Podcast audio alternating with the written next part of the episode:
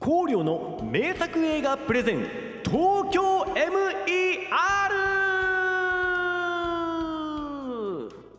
皆さんこんにちは。光陵です。このラジオは一人でも多くの人に良き映画ライフををコンセプトに声優俳優として活動する光陵が名作映画やそれらにまつわるものをプレゼンするラジオです。通勤通学家事や雑務など毎日の決まったルーティン時間を映画選びの時間として役立てていただけたら嬉しいです。知識の上下に関係なく一緒に映画界を盛り上げていきましょう。ということで、えー今回は東京 MER コロナと戦ってくれた医療従事者をヒーローとして描いたあまりにも粋なエール作というところで、えー紹介させていただきたいと思います。えーまあ、2020年にね、えーコロナウイルスが、えー大流行しまして、まあ、本当にね、あのー大変でしたよね。あのー仕事がね亡くなった方もいらっしゃいましたしこうね親族が亡くなられた方も、えーもちろんいらっしゃったでしょうし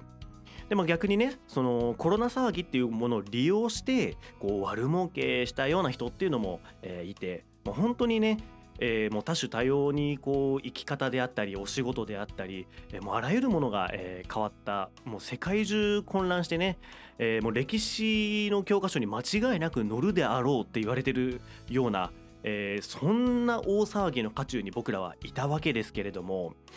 えーこのアニメだったりドラマの制作っていうのも、えー例外なくですね、えー最初の緊急事態宣言下では、えその制作っていうのを、え一時中断を余儀なくされてしまったんですね。はい、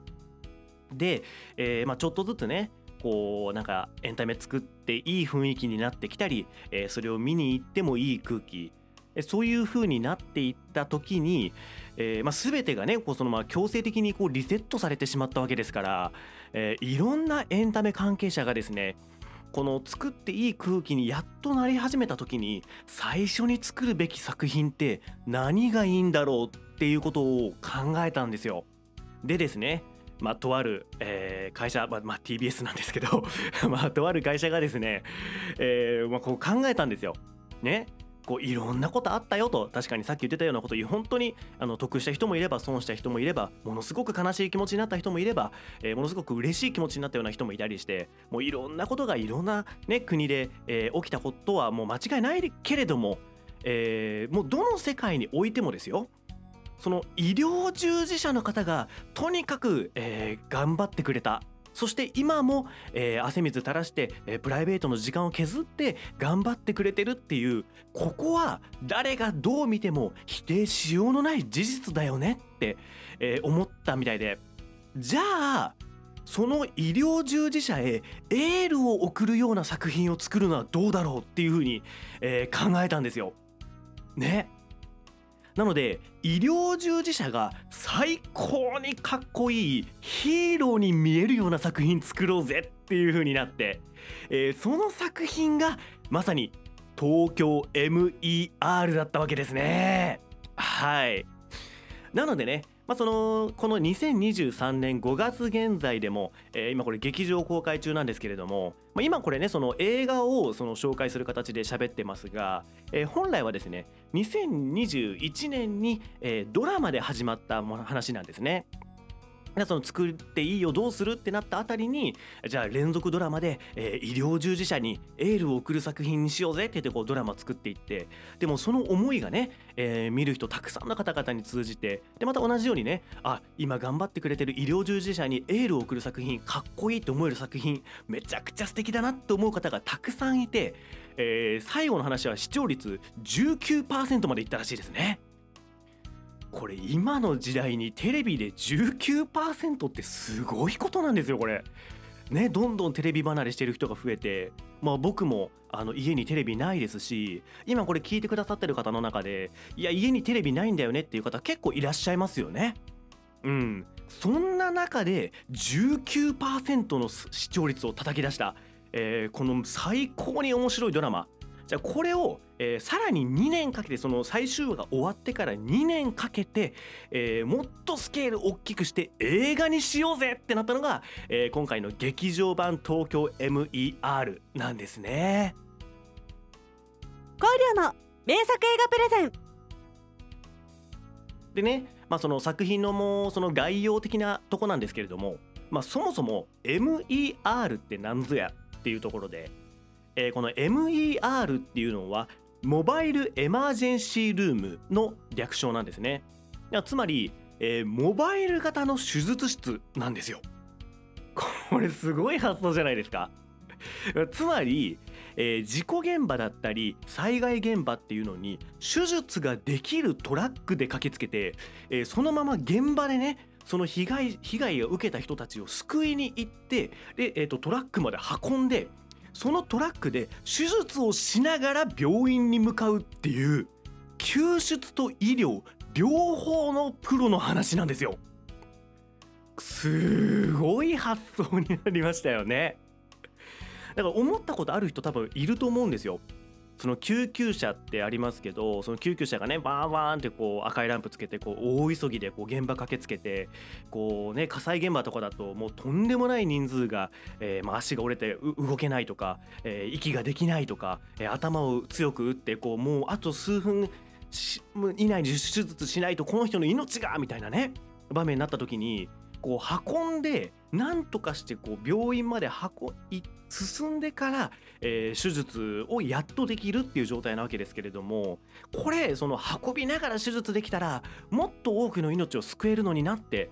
思ったことある人いませんか？ね。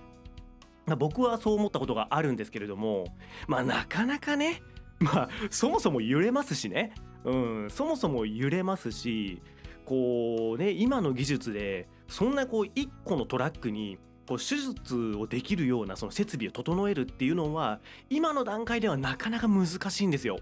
ね。だそれをエンタメの世界で、えーそれをできるようにする実現させるとえーいうようなことなんですね。でね、まあ、その出演者の人も、えー鈴木亮平さんだったりこう中条あやみさんとかがね あのメインの救出班兼お医者さんっていう形で、えー登場するんですけどまあやっぱりね、えー僕もこう見る前は思ったんですよ。いやいやいやと。そんな絵に描いたようないい男といい女の代表格みたいなやつが、えーもう医者兼救出班なんて現実感なさすぎでしょって。ね。こう思ったんですよ。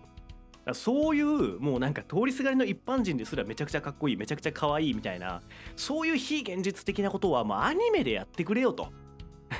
そのわざわざその役者を女優使ってもうそういうことしないでくれよっていうちょっとこう思ったところもあったんですよ見る前。ね？なんですけれども、えーこれ見た後はねもう考えが変わりましてあもう僕が完全に間違ってましたと。僕が浅はかでしたと。いう風になったんですよ。もうとにかく、えー医療従事者が最高にかっこよく見えるように作った映画ですからこれでいいんですよ。ね。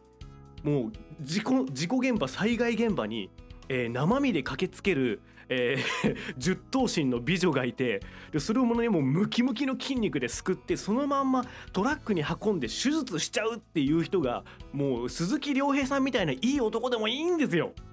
なんせだって医療従事者は最高にかっこいい世界線なんだからね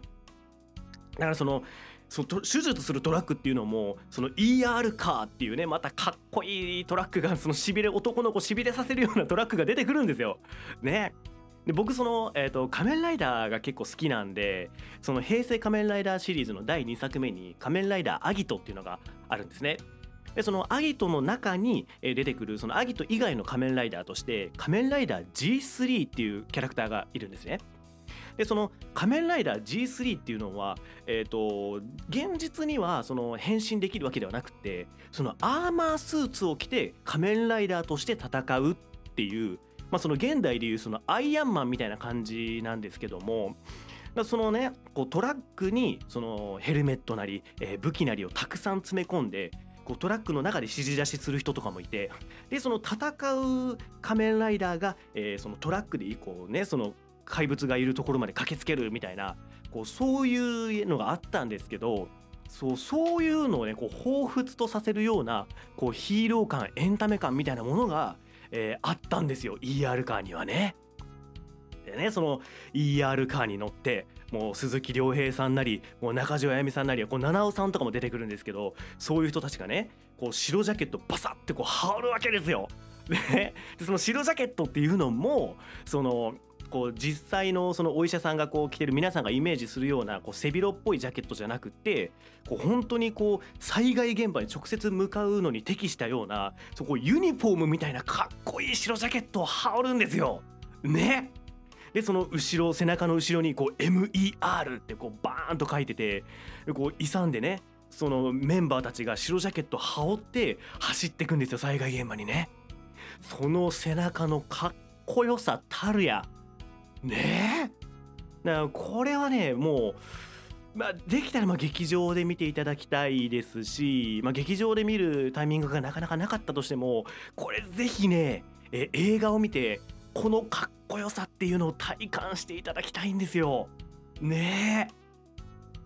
だからそのヒーローものとかその戦隊ものとかでもこうレッドがねこう勇んでこう行くで行く勇んでいくけれどもこうリーダーみたいな役目でねこうピンクはなんかちょっとこうあの、メンバーのこう体力回復させる係があったりとかす いろいろ役割あると思うんですけどその今回のねこう東京 MER でも、えー、こう救出係と、えー、運転係とこう麻酔係と。ね、呼びかけ係とみたいな結構そのいろいろこう役割分担が分かれてて本当になんかねこう戦隊ヒーローを見てるかのようなワクワクした気持ちで見れる医療ドラマなんですよ。ねえ。だからその作り手そのスタッフ側の方もねもう本当に今回かなり、えー、力かけたみたいで横浜ランドマークタワーっていうところが、えー、火災が起きて、まあ、そこでねこう屋上階あたりにこう人が人々がこう取り残されてこうそこを助けに行くみたいな、えー、話なんですけれどももう実際に、えー、横浜ランドマークタワー近辺全部を封鎖して桜通り近辺全部封鎖して、えー、撮影に、えー、挑むと。でもう火を出せるところは実際に火を起こしてしまってでそのあの空調とかでその温度とかね調整できるんですけれどももうその役者の方々にも無理言ってもう極限状態で芝居してくださいって言って、えー、もう本当にもう温度もギリギリまで上げてでも小道具も一個一個ものすごいこだわったみたいでその状態で、えー、階段を実際に火が出てるところを役者の方々が方々が上り下りすると。だから、えー、劇場で見ていただくと分かるんですけども本当に極限状態の顔してるんですよ。救ってる人たちもそのあのエキストラのこう逃げ惑う方々も本当にやばいやばいやばいっていう顔してるんですね。でそれは本当にその現場が 極限状態だからなんですよ。だからリアルな顔なんですよ。ねえ。その中でこう人々の命を救う人の、えー、かっこよさっていうところをね全身全霊かけて、えー、大人がね、えー、作ったエンタメ作品ですのでこれよければね、えー、見ていただきたい。今だったら、えー、劇場でねまだ見れる状態ですのででさっきそのドラマね、があってその続きとしてこう映画があるっていうふうに言いましたけれども、まあ、僕そのもともとドラマを見ずに映画見に行きましたけど、えー、全然ねドラマ見ない状態でも見てなかった状態でも楽しめるようになってますので、まあ、本当に興味があったら、えーと、もうドラマ一回全部飛ばしちゃっても大丈夫ですので、えー、映画だけでもね、えー、見に行っていただけたらありがたいなっていうふうに思います。今夜の名作映画プレゼンだから僕もねその